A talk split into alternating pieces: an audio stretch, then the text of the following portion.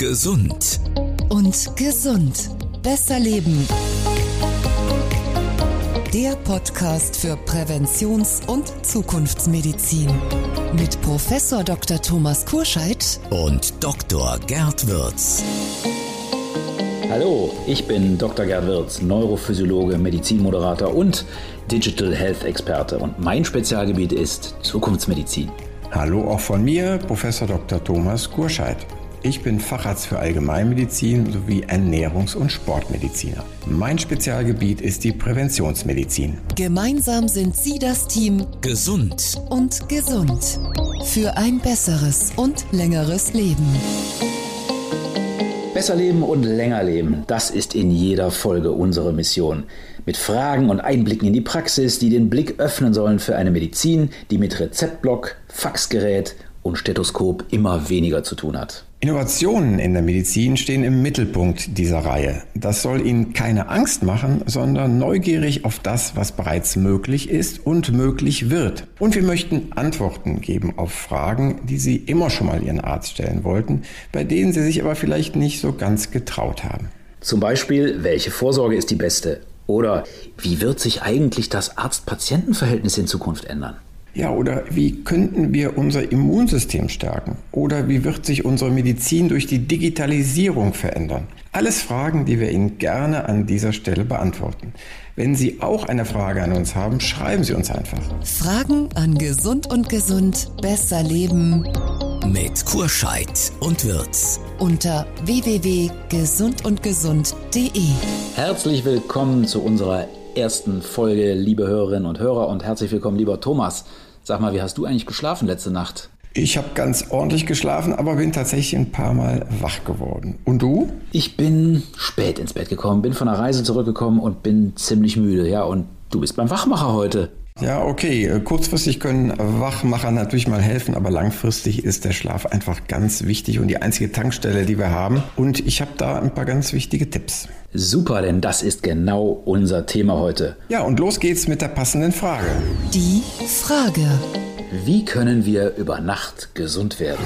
Die Vision. Schlaf ist die beste Medizin, das hat Thomas ja eben schon gesagt, und unsere Tankstelle, da sind sich Volksmund und Forscher einig.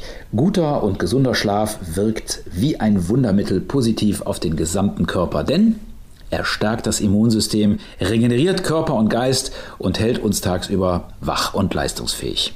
Ja, soweit die Theorie. Doch in der Praxis hatten wir noch nie so viele Schlafstörungen wie heute. Warum so viele von uns nicht in den Tiefschlaf finden und sich morgens gerädert fühlen und was wirklich gegen Einschlaf- und Durchschlafstörungen hilft, dazu jetzt mehr. Gesund und gesund.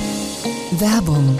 Athletic Greens ist der perfekte Partner für ein gesundes und aktives Leben. Ich möchte Ihnen heute gerne AG1 vorstellen. Das ist fundamentale Ernährung einfach gemacht. Ein Drink pro Tag bietet Ihnen eine ausgewogene Mischung aus 75 verschiedenen Inhaltsstoffen wie Vitaminen, Mineralstoffen, Botanicals und lebenden Kulturen, die nach neuesten wissenschaftlichen Erkenntnissen zusammengestellt sind. AG1 enthält Stoffe, die dazu beitragen, die Zellen vor oxidativem Stress zu schützen. Der entsteht zum Beispiel durch körperliche und mentale Belastung, ein hohes Trainingskontingent oder Umwelteinflüsse. AG1 ist auch mein täglicher Nährstoffkick vor dem Frühstück und mein Start in einen energiegeladenen Tag. Ich mag den Drink besonders, weil er gar nicht so süß ist und angenehm fruchtig schmeckt. Und namhafte Wissenschaftler wie einer der bekanntesten Langlebigkeitsforscher Peter Ettia arbeiten an der Zusammensetzung mit. AG1 passt perfekt in unser aktuelles digitales Zeitalter, denn es ist ein agiles Nahrungsergänzungsmittel. Die Zusammensetzung wird, wenn es neue gesicherte wissenschaftliche Erkenntnisse gibt, an den neuesten Stand der Forschung angepasst. Also probieren Sie Athletic Greens mit AG1 doch einmal aus, denn exklusiv für Gesund und Gesund Hörerinnen und Hörer haben wir ein ganz besonderes Angebot. Bei der ersten Bestellung bekommen Sie einen kostenlosen Jahresvorrat an Vitamin D3 und Vitamin K2 und fünf praktische Travel Packs, damit Ihnen AG1 auch auf Reisen und unterwegs immer zur Verfügung steht. Und dazu erhalten Sie eine Willkommensbox inklusive Aufbewahrungsdose und Shaker. Bestellen können Sie das exklusive Gesund und Gesund Angebot unter www.athleticgreens.com slash gesund und gesund. Und alle Informationen finden Sie natürlich auch in unseren Shownotes. Die Fakten. So, Thomas, lass uns mal in die Tiefe des Schlafthemas eintauchen. Ja, lass uns mal mit der Häufigkeit von Schlafstörungen und den Ursachen anfangen. Dazu vielleicht erstmal ein paar Fakten zum Einstieg. Erstens, eine aktuelle repräsentative YouGov-Umfrage im Auftrag der Deutschen Presseagentur zeigt, und das deckt sich auch mit meinen Erfahrungen in der Schlafmedizin hier in der Praxis, 40 Prozent der Deutschen schlafen nach eigenen Angaben schlecht. Zweitens, guter Schlaf bedeutet Lebensqualität. Wer mies geschlafen hat, der merkt das sofort, dazu gleich mehr. Und drittens, Schlafmangel erhöht eben aus medizinischer Sicht auch das Risiko für Herz-Kreislauf-Erkrankungen und hohen Blutdruck. Das sind ja schon mal wichtige Fakten, aber vielleicht fangen wir ganz vorne an und du erklärst uns mal äh, in wenigen Worten, was ist eigentlich Schlaf? Ja, Schlaf ist die Tankstelle des Körpers und zwar auch eigentlich die einzige erstmal. Also wenn wir uns hinlegen, dann ist das so, dass wir langsam entspannen, die Muskelspannung lässt nach, wir kommen in den oberflächlichen Schlaf und tauchen dann viermal, meistens ist es viermal pro Nacht, in den sogenannten Tiefschlaf ab. Da ist also die absolute Entspannung. Zwischendurch streifen wir mal die sogenannten REM-Phasen, das steht für Rapid Eye Movement, die Traumphasen, da bewegen wir im Traum die Augen ganz schnell tauchen dann wieder auf in den oberflächlichen Schlaf, gehen dann wieder in die nächste Tiefschlafphase runter. Wenn wir da aber gestört werden, zum Beispiel durch Lärm oder andere Dinge oder weil uns die Zunge nach hinten rutscht und wir eine Apnoe kriegen, also eine Atemstörung während des Schlafens, weil wir zum Beispiel auch schnarchen, dann werden wir immer wieder aus diesen Tiefschlafphasen rausgerissen und dann kann es tatsächlich sein, wir haben acht Stunden, neun Stunden oder zehn Stunden geschlafen und sind trotzdem müde. Du hast ja jetzt gerade über diese verschiedenen Schlafphasen gesprochen. Lass uns die nochmal so ein bisschen auseinanderpflücken. Es gibt vier Schlafphasen, stimmt das? Habe ich das richtig Ja, genau. eben? Den oberflächlichen Schlaf kann man ja. grob sagen. Es gibt den REM-Schlaf, den Traumschlaf und es gibt den Tiefschlaf. Ne? Muss ich die alle haben oder kann ich mal eine dieser Phasen weglassen? Ja, das ist ganz interessant. Also ich selber kann zum Beispiel ein Schlafdefizit durch ein Powernapping ausgleichen. Das habe ich noch aus dem Nachtdienst rübergerettet in der Uniklinik. Wenn man da nur zwei, drei Stunden schlafen konnte, gelingt es mir tatsächlich, eine halbe Stunde wegzutauchen. Da bin ich garantiert nicht im Tiefschlaf, aber trotzdem ersetzt mir das ein paar Stunden Schlaf. Also das legt die Vermutung nahe, dass wir nicht unbedingt immer Tiefschlaf brauchen, aber wir sollten es regelmäßig eigentlich dann doch bekommen. Wir können es aber mal kompensieren mit einem Powernapping. Aber diese ähm, REM-Phase, von der du gesprochen hast, das ist die Schlafphase, wo die Träume entstehen, oder? Genau, ne? Rapid Eye Movement, man sieht das noch an den Augen, die, äh, also wir sind ja gelähmt im Schlaf, zum Glück, sonst würden wir da wild um uns schlagen und klettern und was weiß ich, was wir alles da im Traum machen. Sieht das also meine Frau sagt immer, ich bin im Schlaf überhaupt nicht gelähmt. ja, ja, zum Beispiel, ne? das kann passieren. Aber man sieht es aber vor allen Dingen an den Augen. Die sind also bei keinem gelähmt im, im Traumschlaf, die bewegen sich noch und die verfolgen das Geschehen, was wir gerade träumen. Ne? Ich habe ja manchmal Tage, da wache ich morgens auf und erinnere mich unglaublich genau an Träume, die habe ich dann ganz plastisch geträumt, übrigens meistens so kurz vor dem Aufwachen.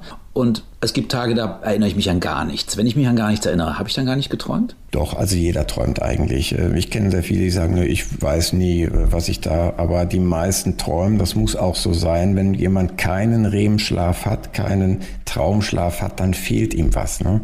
Und es fehlt einem auch was, wenn man nicht in den Tiefschlaf gelangt, denn im Tiefschlaf setzen sich die erlernten Fakten aus dem Tag. Das das tiefe Lernen findet dann in der Nacht statt. Und wenn man zum Beispiel durch Fluglärm, das passiert mir zum Beispiel häufig, weil wir überflogen werden bei bestimmten Winden, dann immer wieder da rausgerissen wird, dann kommt man nicht in diesen Tiefschlaf richtig rein. Und mhm. das merkt man am nächsten Tag, weil man dann eben müde und lätschig ist. Ne? Das leitet mich auch gerade zu meiner nächsten Frage.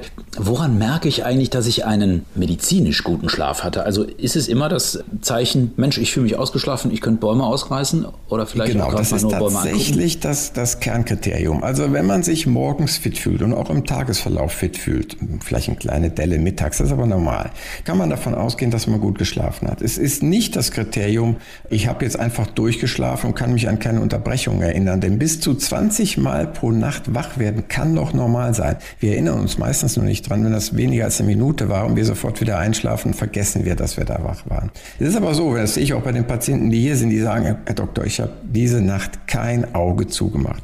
Wenn wir das aber objektivieren mit einem Schlafmessgerät, dann sehen wir, oh, von wegen nicht geschlafen. Hier, da, da und da war also mal wieder eine Stunde, anderthalb und so weiter. Das heißt, dieses subjektiv empfundene und das objektiv gemessene, das divergiert doch sehr stark. Umgekehrt ist es oft so, Leute mit Schlafapnoe, also diese Atemaussetzer, die sie haben, die reißen einen ja auch aus dem Tiefschlaf immer raus. Aber das merkt man nicht. Man schläft weiter im oberflächlichen Schlaf. Aber und die sagen, Ah, na, ich schlafe immer super, also richtig tief. Die erinnern sich an gar nichts, aber die Schlafqualität ist halt total gemindert ne, durch das Wachwerden immer.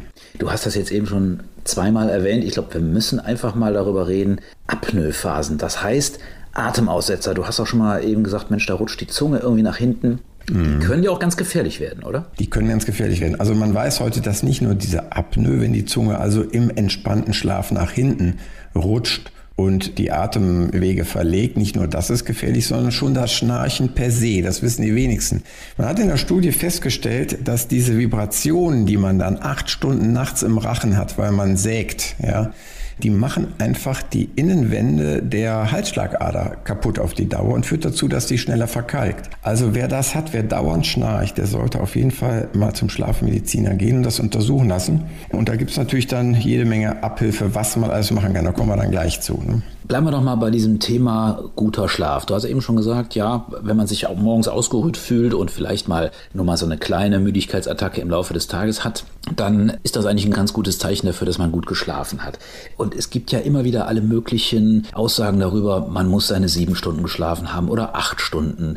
Ist das eigentlich so? Also siehst du das auch so? Braucht man sieben bis acht Stunden oder ist das völlig individuell? Das ist tatsächlich individuell. Man kann aber sagen, 70, 80 Prozent der Menschen brauchen sieben bis acht Stunden. Und es gibt so ein paar Ausreißer, die kommen auch mit sechs Stunden zurecht. Das kennt man auch, wenn man Stress hat. Dann kommt man mal eine Zeit lang mit weniger Schlaf aus. Dann verdichten sich diese Schlafphasen auf sechs Stunden. Dann hat man vielleicht trotzdem diese vier Tiefschlafphasen, aber die folgen schnell aufeinander. Aber wenn es unter sechs Stunden geht, Beispiel ist immer Napoleon, ja, der kam mit vier Stunden aus und hat seine Leutchen alle verrückt gemacht, weil er schon wieder fit war. Das ist aber die absolute Ausnahme. Und dann gibt es noch als noch größere Rarität die, die Polyphasenschläfer wie der Ronaldo, der nach eigenen Angaben sagt, ja, ich schlafe immer nur anderthalb Stunden, dann mache ich wieder was, dann schlafe ich wieder anderthalb Stunden, mache wieder was und dann wieder anderthalb Stunden. Das ist aber die absolute Ausnahme. Dann trotzdem fit zu sein. Ne? Spielt er dann Fußball dazwischen? Oder? Ja, das weiß ich nicht, was der da macht.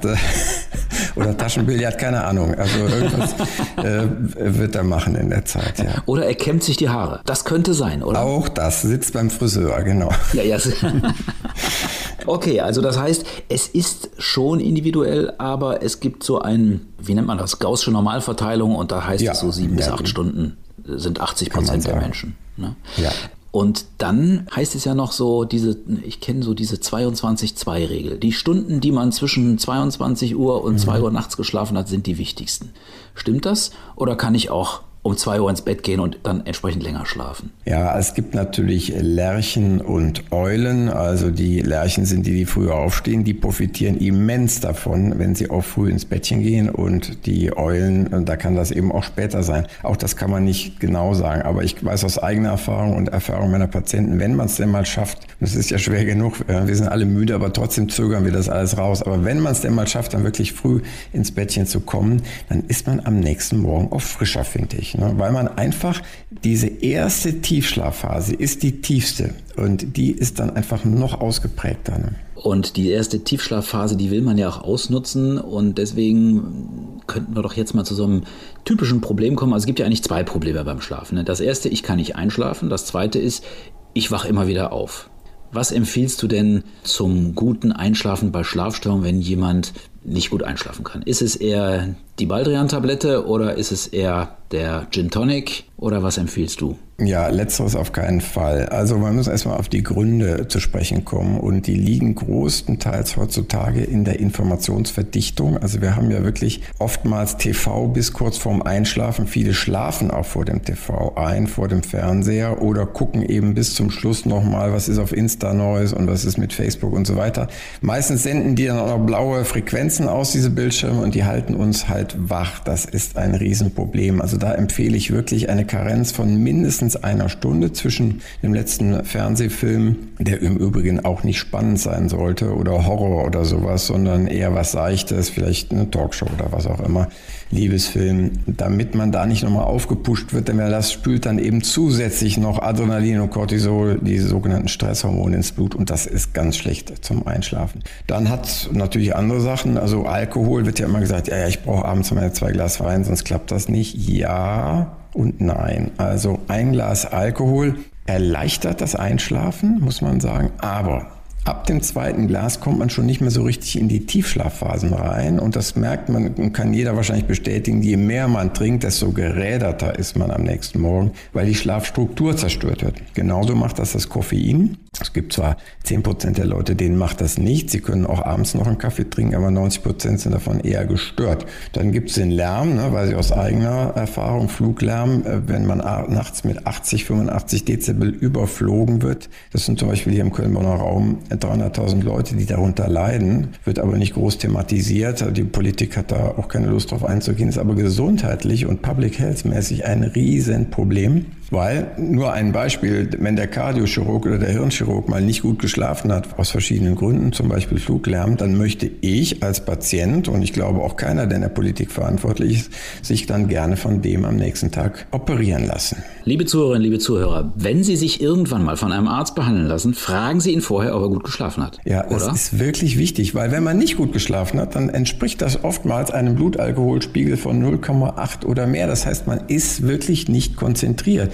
Und bei so diffizilen Sachen wie einer Gehirn- oder Herz-OP möchte man das als Patient natürlich nicht. Das ist zumindest meine Erfahrung. Also heißt für mich in der Zusammenfassung doch jetzt, man muss schon den Schlaf vorbereiten. Du hast eben gesagt, so man eine muss Stunde ihn vorher. Ja? Äh, ja, muss man genau, schon aufpassen, ja. Licht ja. dimmen. Und man muss ihn auch langfristig vorbereiten, ja. zum Beispiel indem ich versuche, Normalgewicht zu haben. Denn wenn ich Übergewicht habe, dann ist natürlich der Rachen auch eingeengt, weil da auch Fettpolster sind. Und dann rutscht die Zunge erst recht nach hinten und verlegt eben die Atemwege, sodass ich eben Probleme mit der Atmung habe. Und dann habe ich diese Apnoe, diese Atemaussetzer, die den Schlaf zerstören. Viele drehen auch nachts natürlich die Heizkörper hoch. Ähm, ich hoffe, das passiert jetzt in der Energiekrise nicht mehr so. Das hat nämlich auch ganz gute Nebenwirkungen, dass man die Heizung nachts auslässt, vielleicht sogar das Fenster aufmacht, weil wir müssen nachts abkühlen. Wie die Erde nachts auch abkühlt, so müssen wir unseren Körper auch runterkühlen. Wenn ich zum Beispiel abends noch Sport mache, das ist übrigens auch noch so ein Punkt, und mich nochmal so richtig hochjesse, und den Körper nochmal auf 37,5 innerlich bringe, dann werde ich nicht gut in den Schlaf finden. Ja, also auch da muss mindestens eine Stunde, besser zwei zwischen dem letzten Sport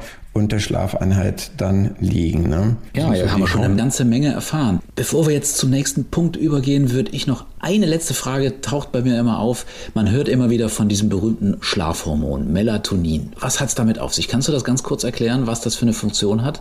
Ja, das Schlafhormon Melatonin führt dazu, dass wir nicht nur besser schlafen, sondern dass wir auch regenerieren. Wenn wir lange auf den Bildschirm gucken zum Beispiel und bis kurz vorher, dann hat das gar keine Chance hochzugehen. Also das war früher anders. Wir haben auch anders geschlafen. Wir hatten früher gar kein künstliches Licht. Da konnte das Schlafhormon sich ranpirschen. Man hat vielleicht Kerzen aufgestellt, aber selbst dafür fehlte manchmal das Geld. Das heißt, man ging einfach ins Bett oder legte sich hin, wenn es dunkel wurde. Und das kann im Winter eben auch mal um 16, 17 Uhr dann gewesen sein. Stand aber zwischendurch auch mal auf, machte wieder was und legte sich dann noch mal hin. Das war also ein Mehrphasenschlaf. Heute ist unser Anspruch an den Schlaf auch viele hören, nämlich, dass wir in einem durchratzen und nur ja nicht wach werden zwischendurch. Und wir haben ja auch den Druck, am nächsten Tag müssen wir wach sein und, und fit sein. Und ähm, wenn wir dann schon denken, oh Gott, oh Gott, wenn ich morgen nicht ausgeschlafen und fit bin, dann äh, kriege ich das und das nicht hin das heißt, äh, auf den Schlaf kommt Druck und das kann der Schlaf gar nicht vertragen. Wenn wir relaxed sind, im Urlaub sind, das wissen viele, da schlafen wir auch viel besser, weil wir eben am nächsten Tag nicht fit sein müssen. Und selbst wenn wir nicht fit sind, legen wir uns einfach nochmal hin oder drehen uns nochmal rum. Ne? Also der Schlaf verträgt keinen Druck. Also du hast bei mir jetzt viel Druck rausgenommen, indem du ja eben auch schon gesagt hast, Mensch, man kann bis zu 20 Mal pro Nacht wach werden. Und das ist eigentlich gar nicht so schlimm, sondern fast sogar normal. Also insofern ja. ähm, glaube ich, ist das jetzt äh, schon mal ein gutes Zwischenfazit. Besser leben. Wie geht das? Und in dieser Rubrik gibt es jetzt von Thomas eine Zusammenfassung, den ganz besonderen Rat, der eng mit der heutigen Frage zusammenhängt. Dieser ärztliche Insider-Tipp sagt Ihnen, egal ob Sie Kasse oder privat versichert sind, wie können wir Doktor Schlaf unter die Arme greifen? Also wenn die Lebensqualität unter schlechtem Schlaf leidet, dann können spezielle Maßnahmen im Rahmen von Schlafanalysen die Schlafqualität und Sauerstoffversorgung in unserem Blut während des Schlafens natürlich verbessern und die können wir auch untersuchen. Dazu aber gleich mehr von dir, Gerd. Ja, meine Tipps, und da könnte ich natürlich viele geben, aber ich versuche mich mal auf drei zu konzentrieren. Punkt Nummer eins, wenn wir uns ausreichend bewegen tagsüber dass wir da eine grundkörperliche Müdigkeit haben, dass wir nicht nur geistig ermattet sind, sondern körperlich auch eine Müdigkeit haben. Die empfohlenen 10.000 Schritte zum Beispiel am Tag, vielleicht aber auch mehr, so dreimal in der Woche kurz ins Fitnessstudio wäre eine tolle Sache. Zweitens, und das hängt natürlich damit auch zusammen, das Gewicht kontrollieren. Also wenn man Normalgewicht hat, dann schnarcht man viel weniger und man hat viel seltener auch Apnoe-Phasen. Denn Apnoe würde ja dann auch dazu führen, dass ich Bluthochdruck bekomme. Wer Bluthochdruck hat, der kriegt schneller Schlaganfälle und so weiter. Also hier bitte die Gewichtskontrolle und das führt natürlich auch rüber zur Ernährung. Mediterranes Essen hilft da sehr. Und dann muss man natürlich die Begleitumstände nochmal im, im Griff haben. Es sollte ruhig sein, es sollte dunkel sein, frische Luft im Schlafzimmer. Und wenn man irgendwie kann, auch Wechselschichten oder Nachtschichten vermeiden, weil das natürlich die Schlafstruktur auch stört. Also die Regelmäßigkeit ist auch nochmal ein ganz wichtiger Punkt, ne? dass man so ein gewisses Ritual hat und versucht, möglichst immer zur gleichen Zeit ins Bett zu gehen. Genau, der, der Mensch ist ein Gewohnheitstier und wenn wir ab und zu mal um 4 Uhr morgens ins Bett gehen und dann wieder um 22 Uhr abends, das kriegt er so schnell nicht umgestellt. Das wissen wir ja auch aus Jetlag-Phasen, dass wir das nicht so gut verkraften, wenn das ständig wechselt. Ne? Und da kann übrigens dann tatsächlich, das nochmal kurz nachgeschoben, auch das Melatonin mal helfen als Einschlafspray oder so, dass man dann das Hormon in die Mundhöhle gibt und dann kommt das schnell ins Blut und dann kann man schneller einschlafen. Also das können wir noch sagen. Melatonin kann man kaufen, ist ein Schlafhormon, aber wie gesagt, ein Hormon sollte man immer vorsichtig dosieren und auf jeden Fall vorher mit seinem Arzt darüber sprechen. Ja, ganz wichtig ist nochmal zu sagen, bevor ich auch mit irgendeiner Therapie anfange, muss ich erstmal eine gute Diagnose stellen. Und das kann man heute mit äh, solchen Schlafüberwachungsgeräten, die man beim Schlafmediziner bekommt. Und da sehe ich eben, wie ist das Schlafprofil? Ist es wirklich das Schnarchen, was stört oder sind es andere Sachen? Was macht der Blutdruck während der Nacht? Wie laut ist mein Schnarchen? Auf welcher Seite oder nur in Rückenlage schnarche und so weiter. Wenn man das weiß, dann kann man natürlich auch besser therapieren. Und eine Therapieform ist zum Beispiel eine Unterkiefervorschubschiene, die zieht den Unterkiefer um circa 5 mm nach vorne. Dadurch habe ich die entscheidenden 5 mm im Rachen mehr Platz zu atmen. Das kann also wirklich die Gesundheit retten, aber auch Beziehungen, weil oft der Partner sich natürlich extrem gestört fühlt durch das Schnarchen. Wenn das nicht hilft, dann gibt es das sogenannte CPAP-Gerät. Da wird also mit leichtem Überdruck die Luft dann trotz der Engstelle hinten im Rachen in die Lunge gedrückt und viele Patienten sagen, ich habe lange, lange, lange nicht mehr so gut geschlafen wie jetzt nach diesem Anschalten des Gerätes. Das ist allerwichtigst, vorher erstmal richtig analysieren. Und gleich schauen wir mit Gerd wieder in die Zukunft nach einer kurzen Werbung. Gesund und gesund. Werbung. Ich habe mich schon immer gefragt, warum manche mit 50 noch Marathon laufen und andere anfangen gebrechlicher zu werden und vielleicht sogar die ersten chronischen Krankheiten sammeln. Heute verstehe ich wieso. Denn neben dem chronologischen Alter als reine Zeitangabe haben sie auch ein biologisches Alter, das angibt, wie schnell oder wie langsam man bisher gealtert ist. Aber was können wir tun, um unseren biologischen Alterungsprozess aufzuhalten? Auf meiner Suche bin ich auf Molecula gestoßen, den führenden Anbieter für Longevity-Nahrungsergänzungsmittel in Deutschland. Molecula macht innovative Moleküle, die bei ihren Langlebigkeitspfaden ansetzen, für die Allgemeinheit verfügbar. Direkt aus der Zellforschung sozusagen. Und in Rücksprache mit dem Team konnte ich für sie ein ganz spezielles Angebot organisieren. Das Rejuvenation Kit, das Rejuvenation Kit ist eine Zusammenstellung aus innovativen Longevity-Molekülen, die gezielt helfen, die molekularen Kennzeichen des Alters zu bekämpfen. Also, wenn auch Sie Ihre Zellen verjüngen möchten, dann schauen Sie gleich auf molecular.de slash gesund und gesund. Und vergessen Sie nicht, Molecular buchstabiert man M-O-L-E-Q-L-A-R. Bei der ersten Bestellung bekommen unsere Podcast-Hörer 15% und sichern Sie sich das Rejuvenation Kit. Der Zukunftscheck. Lass uns in die Zukunft schauen, Gerd. Du bist in jeder Folge unser Checker, der stellvertretend für Sie, liebe Hörerinnen und Hörer, eine ganze Menge ausprobiert in Sachen digitale Hilfsmittel, die zum Thema der Folge passen. Was ist dein Check der Woche, Gerd? Also du hast ja viele ähm, Messwerte, auf viele Messwerte hingewiesen und es gibt da tatsächlich in der digitalen Welt eine ganze, ganze Menge, womit wir den Schlaf analysieren können. Ich habe mich mal mit verschiedenen Sachen beschäftigt und man kann die sogar in verschiedene Kategorien einteilen. Da gibt es die Dinge, die man so am Körper trägt und am einfachsten ja. ist natürlich die Uhr.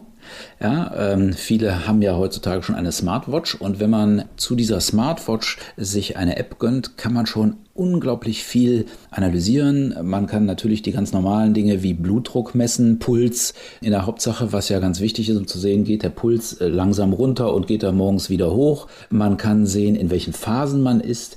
Diese Uhren analysieren auch so die Körperbewegungen, die man dann doch im Schlaf macht und können so die verschiedenen Phasen auseinanderhalten und auch sogar mhm. messen, wie hoch denn der Sauerstoffgehalt im Blut ist über Nacht. Das geht mit diesen Apps im Smartphone. Man kann auch Fitnessarmbänder kaufen. Ja, ähm, und ich hatte gestern ja. übrigens äh, einen Patienten, der hatte einen Ring an, der offensichtlich irgendwie alles analysiert. Was hältst du davon? Wie genau, genau. sind die? Äh, der Vorteil an diesen Ringen ist, das wäre das zweite Thema, das man am Körper trägt, neben diesen Armbändern. Diese Ringe haben den Vorteil, dass sie einen jetzt nicht so sehr im Schlaf behindern. Ne? So einen Ring spürst du nicht so stark wie ein Armband und er liegt auch ein bisschen enger an. Das heißt, wenn man den Messwerten glauben darf, sind die Ringe sogar ein bisschen genauer als mhm. die Armbänder. Allerdings ist es natürlich nochmal eine zusätzliche Investition. Ne? Wenn du ohnehin schon so eine Smartwatch hast, ist so eine App, äh, teilweise gibt es die umsonst oder kosten relativ wenig. So ein Ring ist natürlich wieder eine komplett neue Anschaffung. Wieder,